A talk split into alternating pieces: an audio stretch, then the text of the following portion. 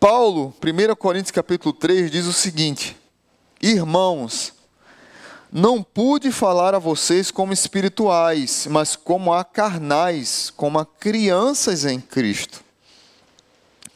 Dei a vocês leite e não alimento sólido, pois vocês não estavam em condições de recebê-lo. De fato, vocês ainda não estão em condições, porque ainda são carnais.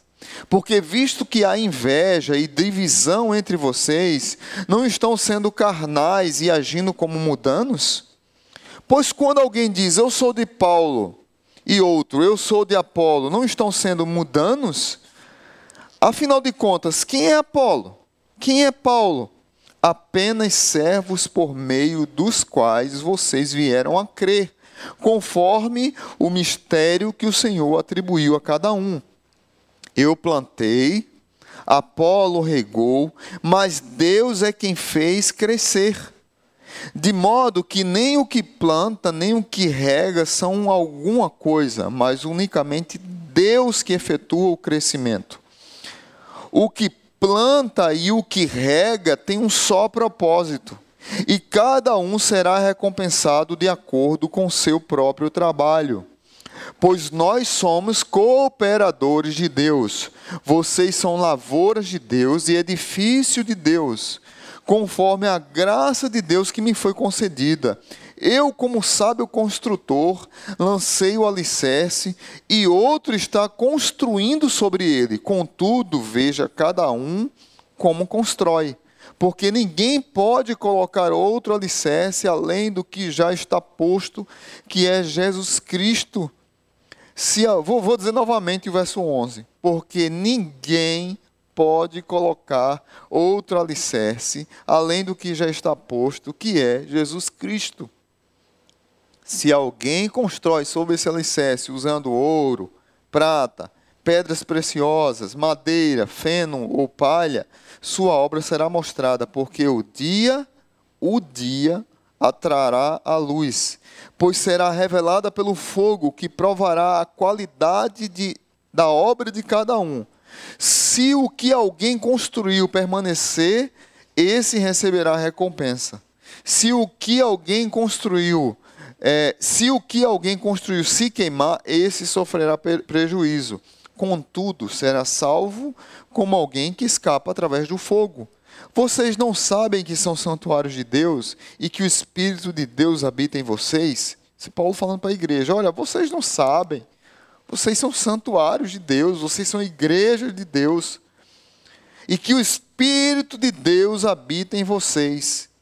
Se alguém destruir o santuário de Deus, Deus o destruirá, pois o santuário de Deus, que são vocês, é sagrado.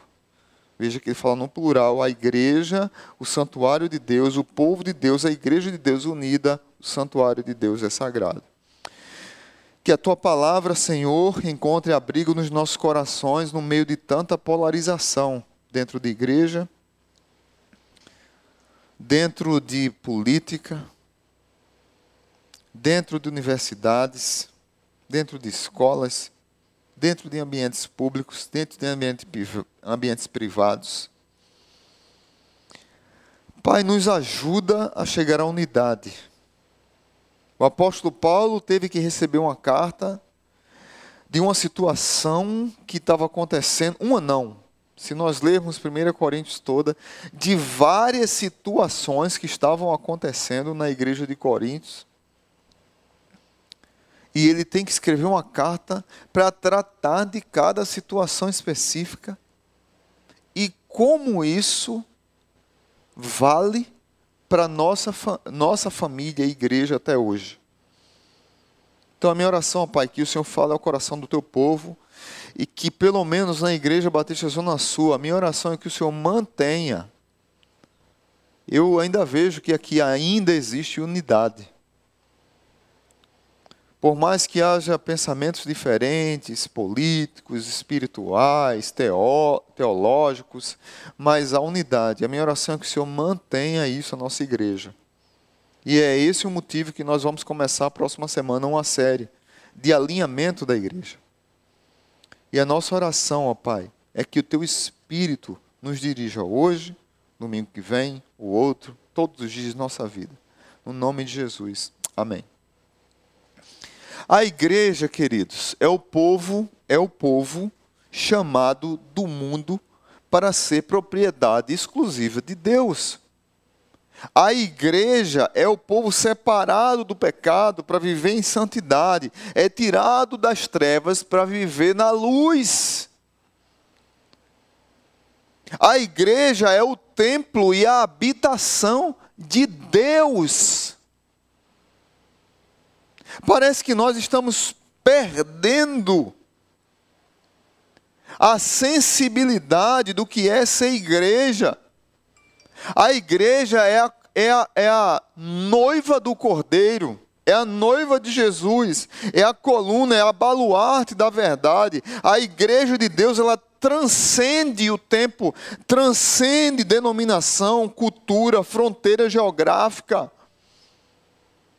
Você faz parte da igreja de Jesus aqui no Chile, na Arábia, é, na Arábia, é, é, no Oriente Médio, é, na Coreia do Norte, na Coreia do Sul. Se você se encontra os crentes, cada um do seu jeito, cada um do seu estilo, mas é a igreja de Jesus.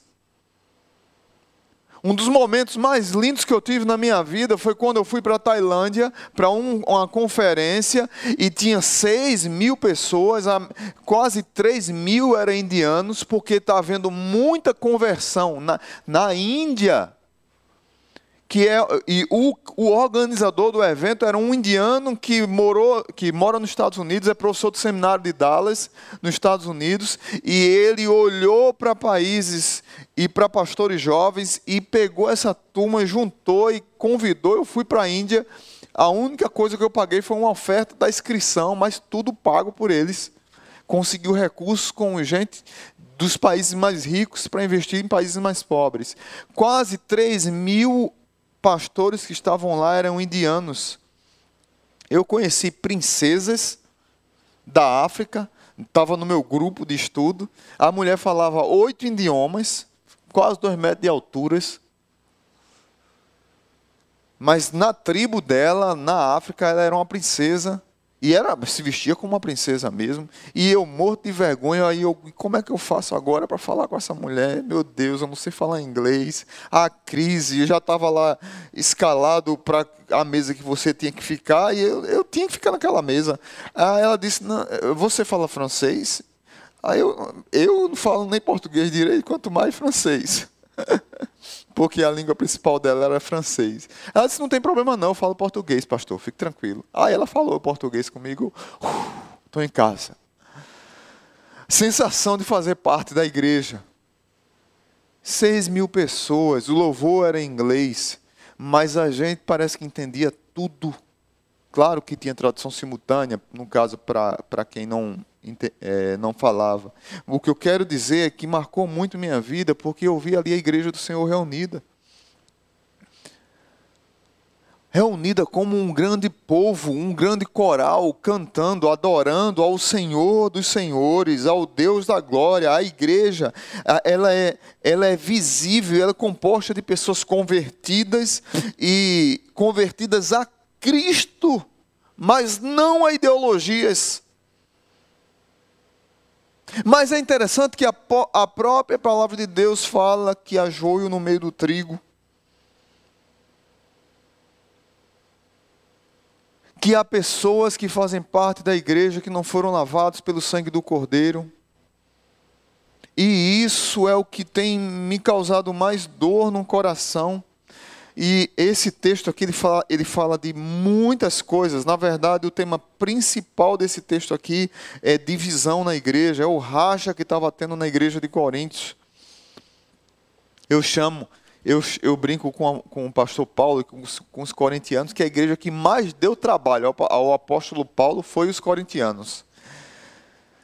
Mas tem três figuras que eu quero destacar aqui, baseado no, num pastor que eu gosto muito, Warren Wisby, ele fala de três, três figuras que a gente pode olhar na igreja a partir desse trecho. Primeiro, a igreja é uma família.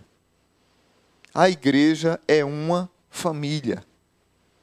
E nessa família, do verso 1 ao verso 5, ele, eu vou ler novamente, irmãos, eu não pude falar a vocês como espirituais, mas como carnais, como crianças em Cristo.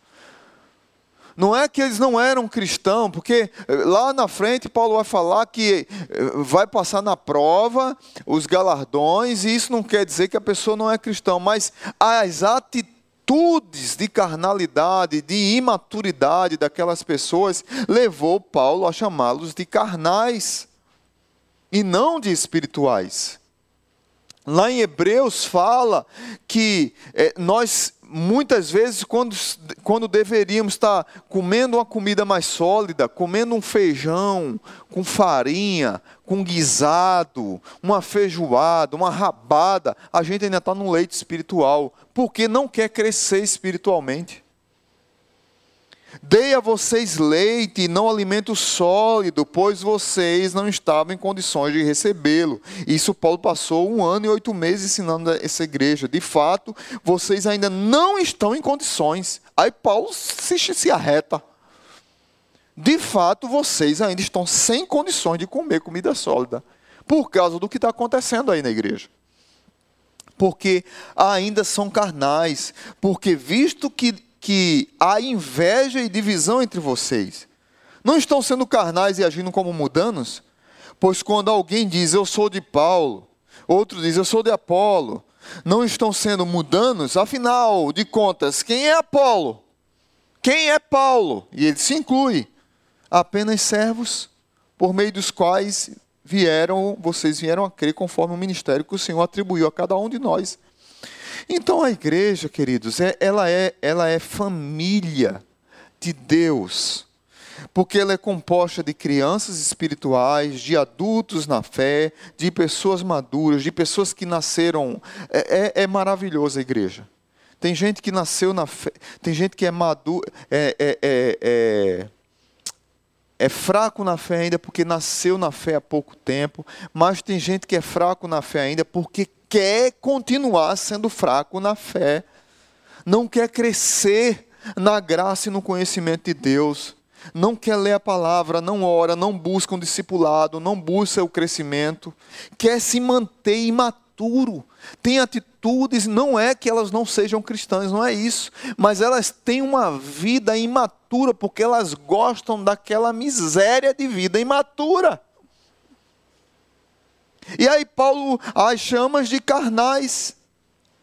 Tem pessoas que é, são mais maduras na fé, que cresceram, que têm uma estatura espiritual maior. É interessante que lá em Efésios, Paulo diz que o trabalho dos pastores é ensinar a igreja, pregar a igreja, treinar a igreja para que eles façam a obra do ministério e para que eles cresçam a plena estatura de Cristo. De Cristo. Ou seja, a família de, de Deus, a igreja do Senhor, ela tem que constantemente estar recebendo pessoas imaturas e constantemente está transformando as pessoas em maduras. Tem, é, é, esse, esse ciclo não para. A igreja é um instrumento, a família é o instrumento que leva essa família ao amadurecimento da fé. A palavra, perdão, é, a palavra de Deus é o instrumento que leva essa família ao amadurecimento da fé. A palavra de Deus é vista como alimento, leite para a criança e alimento para o sólido e para os adultos. O apóstolo Paulo diz aqui no verso 3 que onde há ciúmes e contendas, ali há evidência de imaturidade espiritual. E aqui eu não estou pregando porque está acontecendo isso aqui, não. Se está acontecendo, eu não sei. Mas se houver ciúmes, contendas, isso evidencia imaturidade espiritual é tão sério uma pessoa contendeira que Paulo, quando vai falar sobre a ceia do Senhor, lá em 1 Coríntios, capítulo, aqui mesmo, 1 Coríntios, capítulo 11, que Paulo vai ensinar, instruir sobre a ceia do Senhor. Paulo diz que aqueles que causam divisões na igreja não deveriam celebrar a ceia. Não é aquele que cometeu um pecado. Paulo diz: examine-se o homem a si mesmo e não coma do pão e não, coma do, não beba do cálice. É isso que Paulo diz? É isso, gente? Bota aí no chat aí. Paulo diz: examine-se o homem a si mesmo e não coma do pão e não beba do cálice. Não, não é isso que Paulo diz. Paulo diz: examine-se o homem a si mesmo e coma do pão e beba do cálice, porque todos nós somos pecadores. Agora, aqueles que causam divisões na igreja, esses não deveriam celebrar a ceia. Aqueles que causam racha na igreja, aqueles que fazem fofoca de um contra o outro, aqueles que levantam mentira um contra o outro, aqueles que jogam um irmão contra o outro, esses não deveriam celebrar a ceia. Onde há partidos e grupos, há sinais claros de meninice espiritual, verso 4 onde há culto à personalidade, não existe maturidade e fé. Cuidado! As pessoas estão transferindo, é, estão tirando de Jesus a glória e colocando em pastores, em políticos, em escritores. Deus não divide a sua glória com ninguém onde há culto à personalidade. Paulo é muito duro. Afinal, quem é Apolo e quem é Paulo? Aqui poderíamos dizer quem é Pedro, quem é Marcelo, quem é Paulo. Quem são os supervisores, quem são os líderes de células? São apenas servos. E se a gente for para a política, meu Deus do céu, aí dá cacete, né? Entre os crentes. Antigamente eu dizia assim, quer. Antigamente eu dizia, eu dizia, quer saber se o cara é espiritual, se ele é um maduro espiritual, bota ele para jogar bola. Primeiro toque que ele levar lá, a gente vê, ou primeiro pisada no dedo lá que ele levar, a gente vai ver se o irmão é irmão mesmo. Tem um irmão aqui na igreja que, que no meio da gente, ele é chamado de, de X. E quando ele está jogando, é chamado de Y. Não sei porquê. Falou de futebol, muda o nome dele. Aí eu dizia, mas não, mas agora mudou. Eu tenho que mudar. Agora é política e redes sociais. Qualquer dia aqui eu vou, eu vou, vou printar conversas de redes sociais. E eu não estou falando aqui da igreja, não estou falando de vocês, não, viu? Eu estou falando de de crentes famosos, assim, da, da é. A violência, a grosseria, a estupidez que eles usam as redes sociais para defender candidato, para defender político, para defender personalidade. É uma idolatria que se transformou. E Paulo diz que isso é sinal de imaturidade na fé. A igreja de Corinto estava dividida em vários grupos, irmãos. Havia o grupo de Paulo, havia o grupo de, de Apolo, havia o grupo e havia aqueles que se achavam mais espirituais. Um dizia eu sou de Paulo, outros diziam eu sou de Apolo, e outros diziam eu sou de Cristo. Deixa de ser mentiroso, rapaz. Deixa de ser mentiroso. Os que diziam que eu sou de Cristo, na verdade, eles queriam se isentar de que eles também estavam fazendo parte do racha que havia na igreja. E aí Paulo dá uma dura neles também. A igreja de Corinto estava dividida em vários grupos. Você vê isso lá do verso 10 ao 13. Havia naquela igreja disputa entre grupos e até ciúme entre os irmãos. Paulo diz que essas atitudes revelavam sua carnalidade e a sua infantilidade espiritual. Essa igreja que deveria ser uma família. A igreja de Jesus deveria ser uma família que tem pessoas imaturas, que é natural, acabou de nascer essa semana em duas famílias: Caleb, numa família, e Pedro, noutra família, que vão precisar de serem amamentadas, vão precisar de estímulo, vão precisar de carinho, de amor, de cuidado e vão começar a crescer. Assim é na igreja. E elas vão estar imaturas até o crescimento. Vai chegar um tempo que os pais vão ter que falar mais duro com elas. Vai ter um tempo que o pai vai ter que chamar para conversar olho no olho, a mãe também. E vão crescendo, crescendo, mesmo assim na igreja. Agora, isso com, entendendo, compreendendo que nós somos famílias compreendendo que um cuida do outro, compreendendo que o pastoreio da igreja é mútuo. Eu, Marcelo, apenas exerço uma função de pastorear a igreja toda, mas vocês também me pastoreiam, porque o verdadeiro pastor dessa igreja é Jesus Cristo. É isso que Paulo fala. A igreja tem um supremo pastor. Eu sou auxiliar de Jesus. Então, nós precisamos, queridos, entender que a igreja é essa família e fugir dessa infantilidade espiritual e dessa carnalidade espiritual. Nós temos que tomar a decisão de ser uma família e de crescer na fé, na graça e no conhecimento de Deus. A igreja precisa ser uma família unida, com uma só mente, uma só alma, um só propósito, a família precisa crescer rumo à maturidade. Amém? Aí, então a igreja, primeira lição, primeira figura que eu queria trazer para vocês, a igreja é uma família, mesmo com essa bagunça toda. Paulo está querendo chamar a responsabilidade para eles. Vocês são uma família. Imagine essa igreja unida e forte que a Zona Sul seja assim. E que as outras igrejas também, porque são igrejas de Jesus. Segunda lição: a igreja é uma lavoura, é um campo. Do verso 6 ao 9a, Paulo usa outra, outra metáfora. Gente, esse texto é muito rico. Então, assim, se eu for tratar pormenores dele todo, a gente ia passar uma série de mensagens só aqui. Então, eu vou tirar algumas figuras. Então, a segunda figura que eu quero trazer aqui é de uma lavoura, de um campo.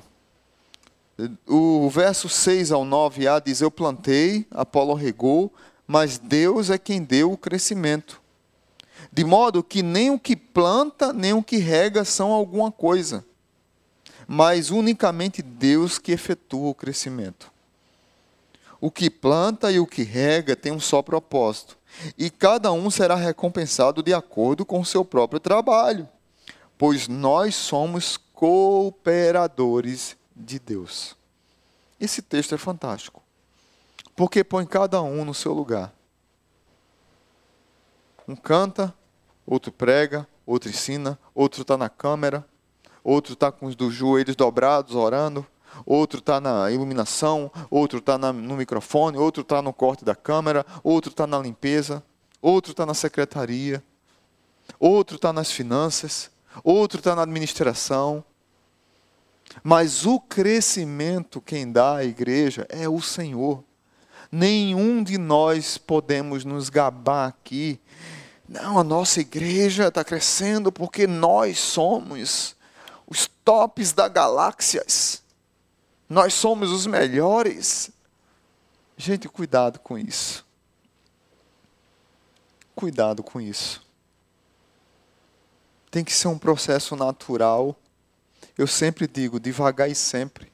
É melhor fazer pouco com mais qualidade, devagar e sempre, com excelência, e Deus que vai dando o crescimento. Lá em Atos, capítulo 2, o, é, o doutor Lucas, ele diz que é, Deus acrescentava à igreja aqueles que iam sendo salvos, porque a igreja contava com a simpatia de todos. A igreja contava com a simpatia da comunidade. E Deus acrescenta. Isso não quer dizer que você não deve ser um evangelista, que você não deve pregar evangelho. Não é isso que ele está dizendo. Ele está dizendo que a igreja crescia à medida que ela era simpática à comunidade. Ou seja, se a igreja ela tinha simpatia com a comunidade, ela também pode ser antipática à comunidade. que Deus nos liberte da antipatia. Que a Zona Sul não seja uma igreja antipática, mas sim simpática à comunidade. E que a comunidade possa enxergar em nós o verdadeiro amor, verdadeiro zelo, compaixão, cuidado com as pessoas, amor às pessoas. E, e o acolhimento dessas pessoas no processo de restauração, de formação e de crescimento. Paulo passa da metáfora da, metáfora da família para a figura do campo, da lavoura. A igreja é a lavoura de Deus, o campo, a semeadura de Deus. O alvo da lavoura é quantidade. O alvo da família, primeiro que eu falei, é maturidade. O alvo da lavoura agora é quantidade. Ai, nós precisamos fugir da número. O, Hernando, o pastor Hernandes Dias Lopes tem um livro que ele vai falar sobre numerolatria e numerofobia. Nós precisamos fugir dos dois extremos. Tem igrejas que dizem assim: não, eu, o importante na minha igreja é qualidade, então eu não estou preocupado. Eu, eu estudei em seminário assim, viu? Então eu estudei em seminário ultra, mega power, super, pop, galáctico, radical, religioso, sem frutos nenhum. Eu estudei em seminário assim muito bom de Bíblia e muito ruim de gente. Muito bom de ensinar a Bíblia. Muito bom de a gente aprender a Bíblia, mas muito ruim de cuidar de pessoas, muito ruim de pregar o Evangelho. E o discurso era esse: o importante, nossa, é a qualidade, eu não estou preocupado com o crescimento. Mentira, Deus quer que a igreja cresça. E aí o Hernandes Dias Lopes diz: Cuidado com a numerofobia, é medo dos números, medo que a igreja desenvolva, medo que a igreja cresça. Mas, por outro lado, a gente tem cuidado com a numerolatria, é a idolatria pelos números. Querer que a igreja cresça só por crescer, só para dizer, eu, a minha igreja tem tantos membros, eu, nós temos tantos membros, nós temos tantas congregações, e a igreja está crescendo demais, e começamos a nos exaltar com os números, e tratamos as pessoas apenas como números.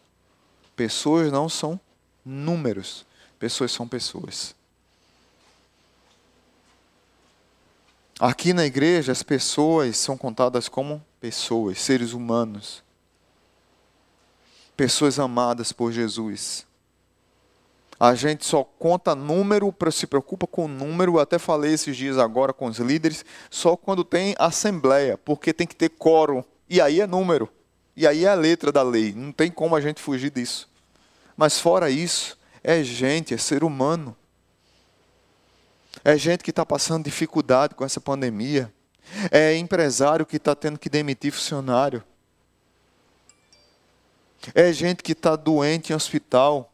É gente que está com a saúde abalada, é gente que perdeu o pai, é gente que está com a mãe na UTI, é gente que está com a mãe numa crise, é, é médico que está sofrendo lá na linha de frente. É pequeno empresário que está na crise todo mês com a corda no pescoço para pagar aluguel do seu ponto.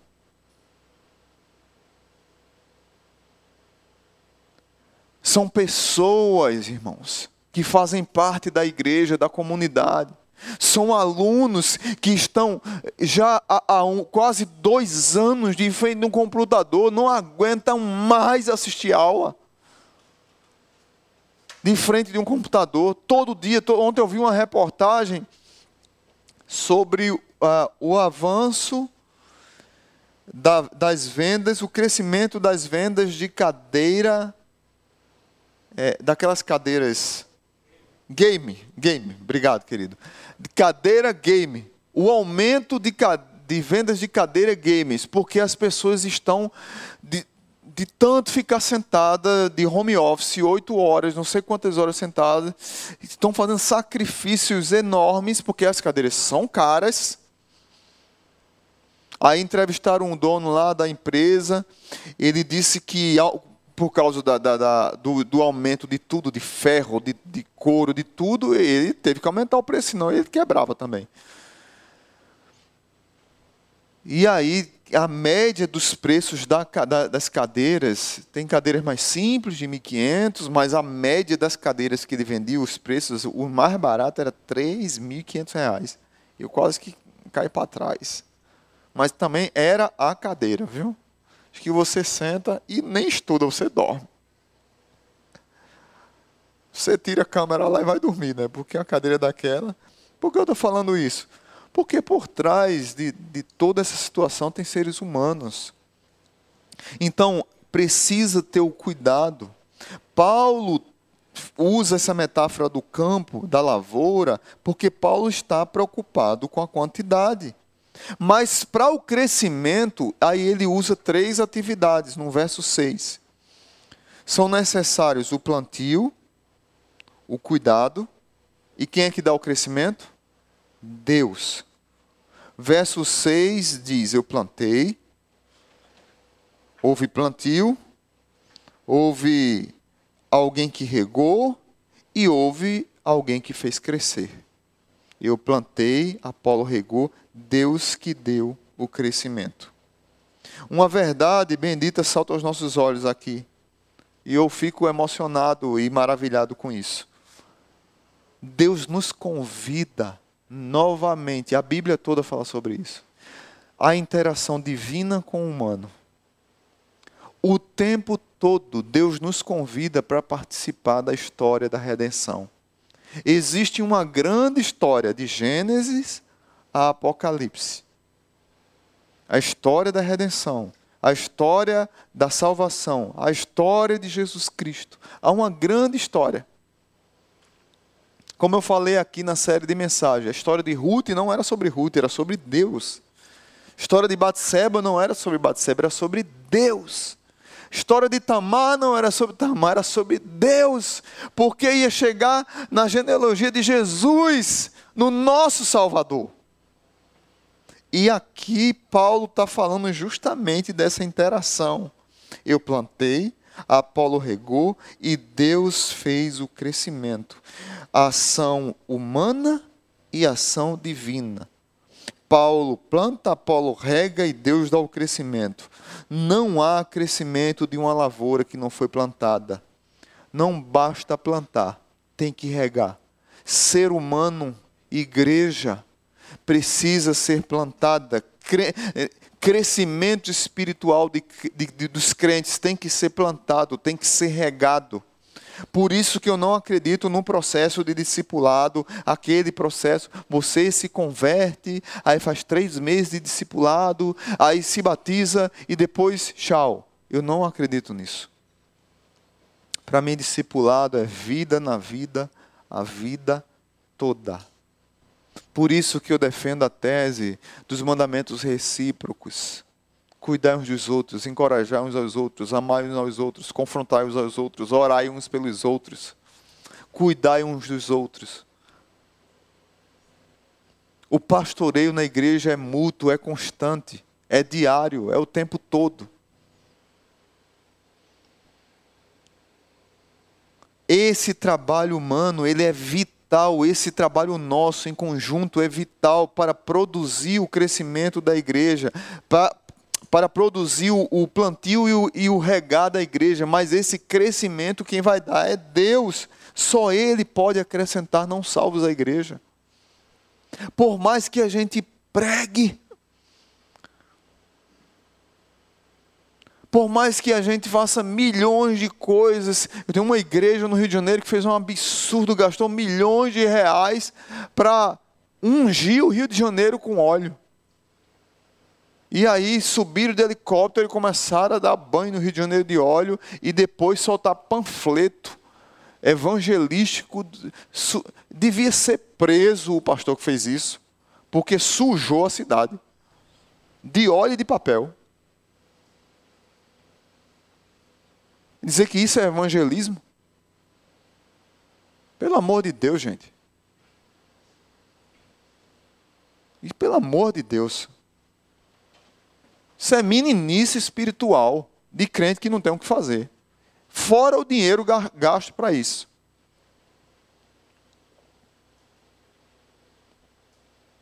Tem que haver plantio, tem que regar, tem que arar, tem que podar de vez em quando. Leia João capítulo 15, às vezes tem que podar um pouquinho. Mas Deus é que dá o crescimento. Que nós, como igreja Batista Zona Sul, possamos entender que, primeiro, nós somos uma família que precisa chegar à maturidade. O tempo todo em busca da maturidade. Que nós, como Igreja Batista Zona Sul, precisamos entender que nós somos uma lavoura, um campo, que estamos juntos com Deus no trabalho de processo de redenção. Nós plantamos, nós regamos, mas Deus é quem dá o crescimento.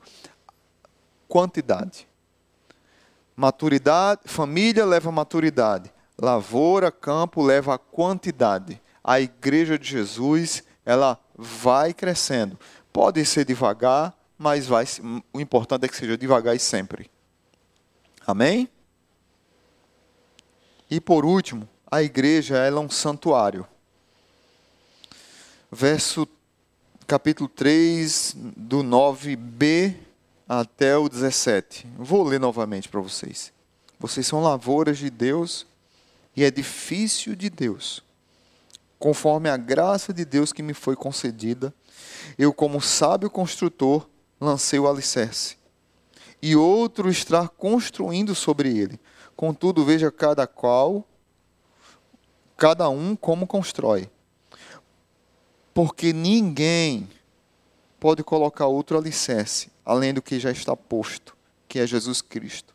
Paulo está dizendo para a igreja, gente, alerta, alerta, alerta. Ah, e foi-me concedida a graça de ser o construtor, e eu lancei o alicerce, eu preguei para vocês, Coríntios, Jesus Cristo. Cuidado com o culto à personalidade. Cuidado com as brigas internas, cuidado com a adoração a, a outros deuses, a falsos deuses.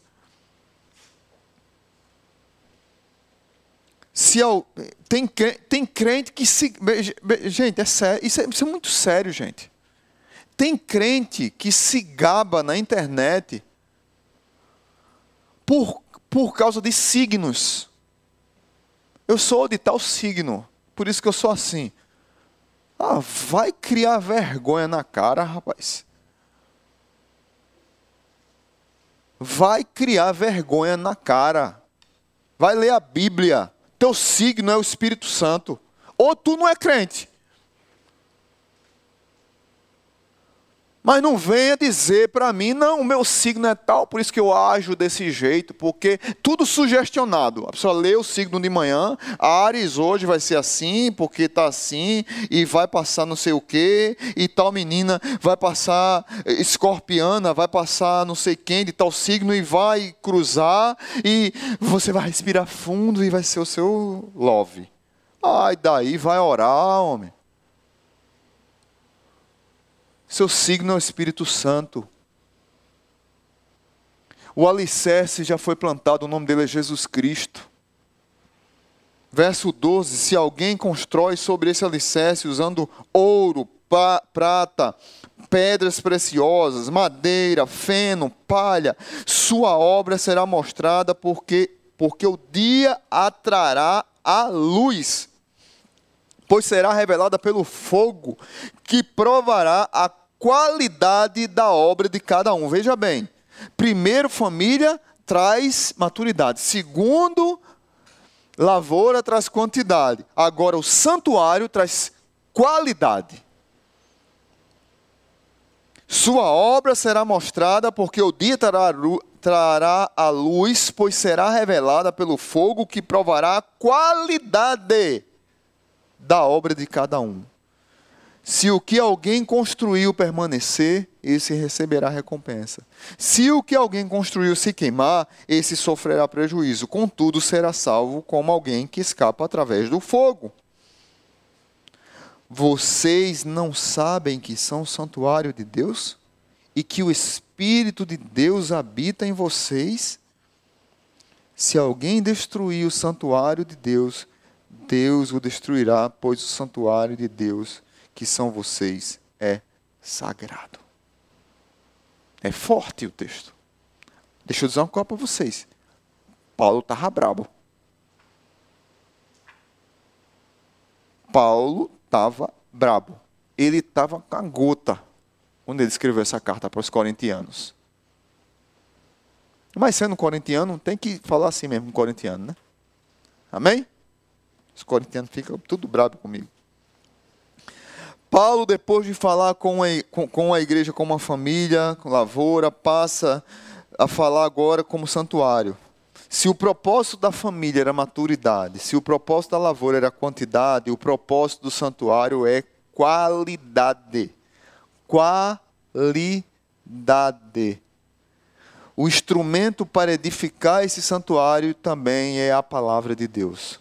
É a palavra de Deus que você cuida da sua vida espiritual, cuida da igreja, cuida do santuário. Somos tantos edificadores desse santuário, verso 10, como o próprio santuário. Quem edifica esse santuário, esse corpo, é você.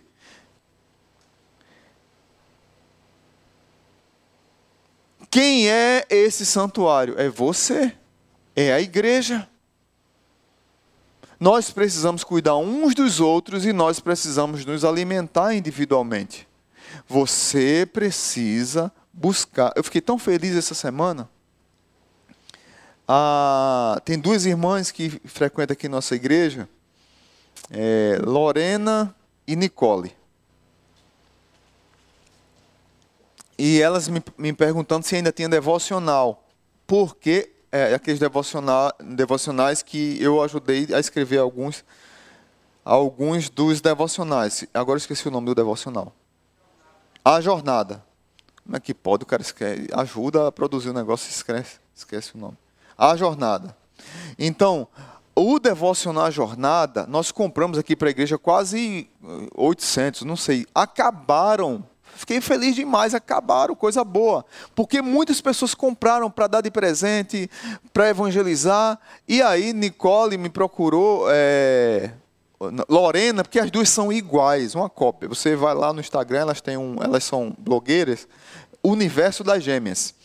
Aí elas me procuraram para comprar. E eu disse: não, eu vou tentar ver se consigo ainda um desconto com a editora. Porque, como eu fui participante da obra, então eu tenho um desconto maior, por isso que a gente comprou tanto para a igreja e conseguiu desconto bom, porque na editora ele tem um preço maior, né? E aí eu falei com o dono da editora e a gente conseguiu um desconto maior e compramos mais três caixas, né? Porque elas disseram que só elas querem doar, já compraram muitas e, e querem comprar mais umas dez. E aí eu fiquei feliz demais. Eu disse: olha, a pessoa está preocupada em cuidar dela, porque elas fazem diariamente devocionais, diariamente fazem orações, diariamente leem, porque o devocional puxa você para ler a Bíblia. Então elas estão cuidando da vida espiritual delas, do, do, do, do, da qualidade do santuário do Espírito Santo, elas estão cuidando disso, mas não só isso, elas estão presenteando outras pessoas com os devocionais abençoando outras pessoas com os devocionais, dando de presente para amigos, amigas que não ou sim conhecem Jesus, para que possam fazer a mesma coisa e cuidar da vida espiritual, serem edificados e crescerem. Esse santuário tem um fundamento que não pode ser mudado. Verso 11: o fundamento é Cristo. Então, deixa eu dizer uma coisa para você: cuidado com quem tem sido o fundamento da sua vida. O fundamento da sua vida é Cristo? Ou é o seu político? Ou é o signo? Ou é um, um santo padroeiro? Ou é um, um ator, uma atriz? Quem é quem é o fundamento da sua vida? Se não for Jesus, tem alguma coisa errada. Se Jesus não é o fundamento da igreja, Paulo pega pesado. Paulo diz: olha, essa prova vai ter que ser passada pelo fogo, esse santuário precisa ser construído de maneira imperecível, no verso 12, porque vai passar pelo fogo e vai ser provado. E aqueles que fizeram correto serão recompensados, e aqueles que não fizeram correto sofrerão prejuízo. Mas ele dá uma notícia boa, contudo, será salvo como alguém que escapa através do fogo. Paulo não está dizendo aqui que a pessoa vai perder salvação. Mas Paulo está dizendo que nós somos morada do Senhor, santuário do Senhor. E Deus valoriza isso como sagrado, verso 17. Precisamos cuidar disso.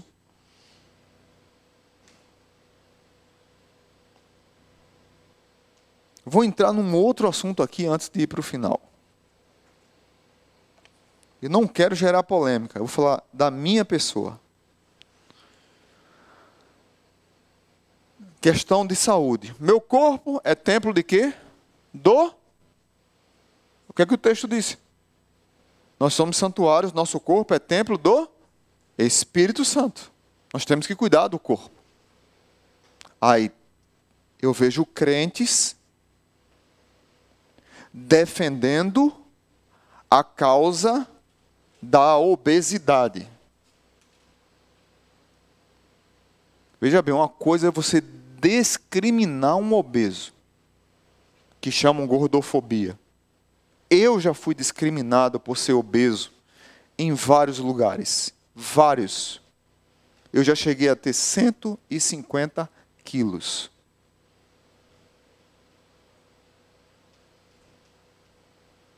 Eu já cheguei, eu, eu estou falando da minha pessoa, eu cheguei a ter 150 quilos. Aí tem um discurso criminoso. Quem diz isso é os endocrinologistas. Tem um discurso criminoso em se ame do jeito que você é. Claro que você tem que se amar do jeito que você é. Mas não venha dizer que obesidade não é doença. Obesidade é uma doença. A OMS Organização Mundial de Saúde põe a obesidade como doença. Então você precisa cuidar do seu corpo. Aí você pega um crente defendendo obesidade. Como se tivesse tudo normal. E não está normal. Por causa de uma visão política. Por causa de uma visão ideológica. Porque o ídolo dessas pessoas é a ideologia e não Jesus. Porque se tivesse preocupado com o corpo, com o templo do Espírito Santo, entenderia que tem que cuidar do corpo. Marcelo aqui, pastor Marcelo, fica indignado, porque eu passei por duas cirurgias bariátricas. Faz quatro anos que eu tenho vários problemas de saúde, vários, quem aqui é próximo sabe disso. Vários, a minha vida é extremamente limitada. Por causa de uma obesidade que eu tive, que estourou meus joelhos, que eu não posso dar uma corrida, que eu ando rápido, trava meus pés. O meu o, meu joelho tem idade óssea de 87 anos, 90 anos.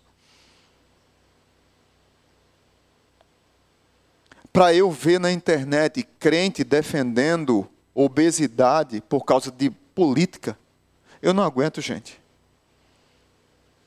Não dá, eu estou falando da minha pessoa, porque fere, porque eu sei o que é isso. Então, se estão discutindo tanto sobre agora essa questão ridícula de lugar de fala, eu tenho lugar de fala para falar sobre obesidade.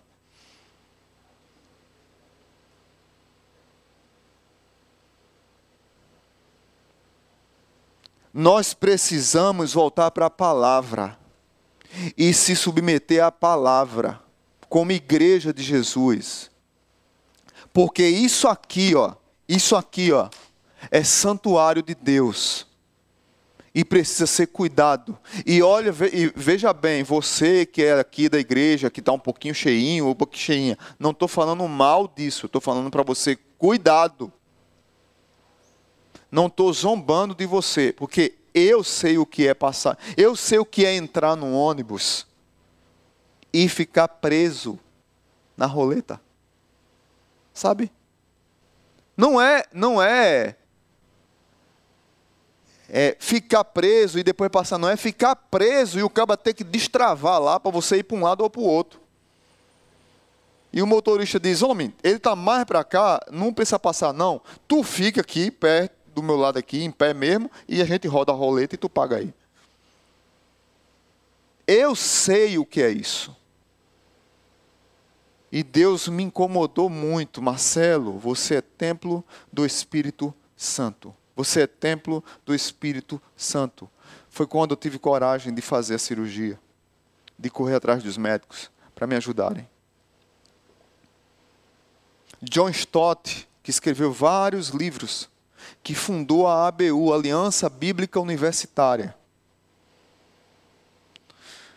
pegou o pastor Ziel Machado, um homem que eu tenho um carinho muito grande. Ziel Machado é pastor da igreja metodista lá de eu acho que é Santo Amaro, São Paulo.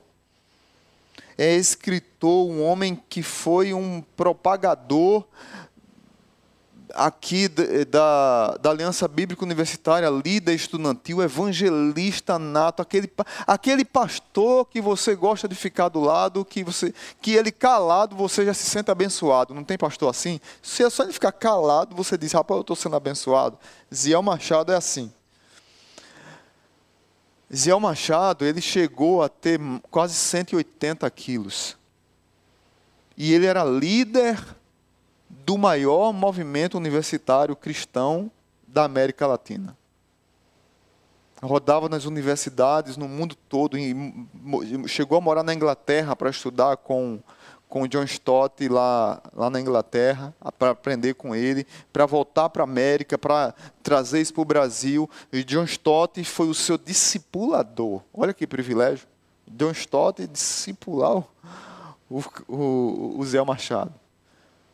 Teve um dia que John Stott chamou ele para uma conversa mais séria, num processo de discipulado, e falou sobre o cuidado com o corpo. E disse: ou você cuida do seu corpo, ou você vai morrer. Foi assim, sabe? Voadora gospel na jugular, com sabre de luz vermelho.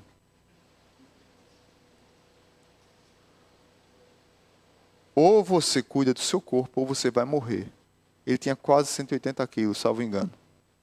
Naquele dia, Zé Machado disse: Não, a minha vida é do Senhor, foi consagrada ao Senhor, eu vou mudar meus hábitos e eu vou fazer alguma coisa. Zé Machado hoje é corredor de maratona. Corredor de maratona. Se você vê fotos dele correndo maratona, a obesidade é uma doença tão terrível que ele corre maratona, ele já ele tem, sei lá, talvez 80 quilos, mas as coxas dele é, é uma tora de coxa assim. Não é, é, você percebe que não é de um cara malhado, é de alguém que tem problemas. Se parar, ele vai engordar de novo. Então ele corre todo dia. Eu, particularmente, não posso correr porque meus joelhos não aguentam. Ele, graças a Deus, um milagre foi feito no joelho dele que ele corre. Eu digo, me passa um pouquinho desse milagre para o meu joelho, porque eu estava falando isso para a Érica, Érica aqui da igreja é corredora essa semana. Eu sou doido para correr, mas não aguento. Por que eu estou falando isso, gente? Porque as ideologias têm entrado nas igrejas porque os crentes não têm uma cosmovisão bíblica correta. E isso tem levado os crentes a não cuidarem do templo do Espírito Santo, não cuidarem da igreja, não cuidarem da sociedade da maneira correta. Então, para fechar, só relembrando, Paulo usa a igreja como uma figura de família que tem que crescer em maturidade. Paulo usa a igreja como uma figura de lavoura que tem que crescer em quantidade, primeiro maturidade, depois quantidade, e Paulo fala que nós somos santuários, templos do Espírito Santo, que precisamos cuidar da qualidade. Então a qualidade precisa estar na nossa agenda. E é a qualidade com o nosso corpo, com a nossa saúde espiritual, mas não só a saúde espiritual, mas a saúde física também. Então, cuide da sua saúde, cuide da sua vida, sejamos maduros na fé, frutificando em toda boa obra, buscando fazer tudo com excelência para a glória de Deus. Curva sua cabeça e vamos orar. Pai bendito, muito obrigado. Muito obrigado pelo teu cuidado sobre nós. Que o Senhor nos ajude com a tua palavra. Que o Senhor nos ajude com que a tua palavra ela nos confronte no espelho. Que ela seja espelho para olhar para nós e dizer assim: olha, você precisa mudar nisso aqui. Você precisa mudar nessa área. Que Deus abençoe a nossa vida como igreja. E que essa mensagem ela possa ganhar corações por mais dura que ela fosse, por mais duro que o texto que Paulo usou foi, por mais duro que eu tenha sido aqui, que as pessoas entendam que é por amor a elas. E é pelo ofício profético que Deus me deu de ser pastor de almas, pastor de gente, pastor de ovelhas, mas também ser profeta que confronta, com dureza muitas vezes, mas que quem está ouvindo sabe que eu amo. Porque é assim que a tua palavra faz comigo. Foi assim que John Stott fez com o pastor Ziel Machado. É assim que um amigo faz com outro. Que nós possamos orar ao Senhor humildemente e que os ídolos caiam por terra ao nosso redor. E que o fundamento, o alicerce verdadeiro, que é a tua palavra, que é Jesus Cristo, permaneça em nós. Que nós sejamos uma família unida, que cresce em maturidade. Alguns tomam leite, outros comida mais sólida, mas que todos estão caminhando para a maturidade que nós sejamos lavoura que cresce em quantidade, porque um rega, um planta, mas o Senhor, Deus, é que dá o crescimento. E o Senhor nos convida para fazer parte dessa lavoura. Que coisa maravilhosa! Deus nos convida para fazer parte do projeto de redenção. E que nós entendamos que o Senhor nos convida a ter qualidade, qualidade de vida espiritual, porque somos santuários do Senhor. Não são os templos de pedras que são santuários. Deus não habita em templos feitos por mãos humanas. Muitas vezes nós queremos cuidar do templo de pedra, mas nós não cuidamos da nossa saúde. Nós não cuidamos do nosso corpo, nem espiritualmente falando e nem fisicamente falando. Nos ajuda nesse cuidado. E nos quebranta a sermos humildes e nos submeter à tua palavra. Abençoa a tua igreja. Que o amor de Deus o Pai, que a graça maravilhosa de Jesus e que a comunhão do Espírito esteja sobre nós muito obrigado por tudo. Abençoa a família do Bruno, como já orou Pedro, do Bruno, o baterista. Não sei ainda a situação da sua sogra, da sua cunhada, mas que o Senhor chegue ali com cuidado e que não tenha sido nada grave. Também, se houve nesse acidente choque com outra pessoa, também Abençoa essa outra pessoa se houver algum problema de saúde. Cuida de nós, Pai, e nos dá um domingo cheio da tua paz. No nome de Jesus. Amém.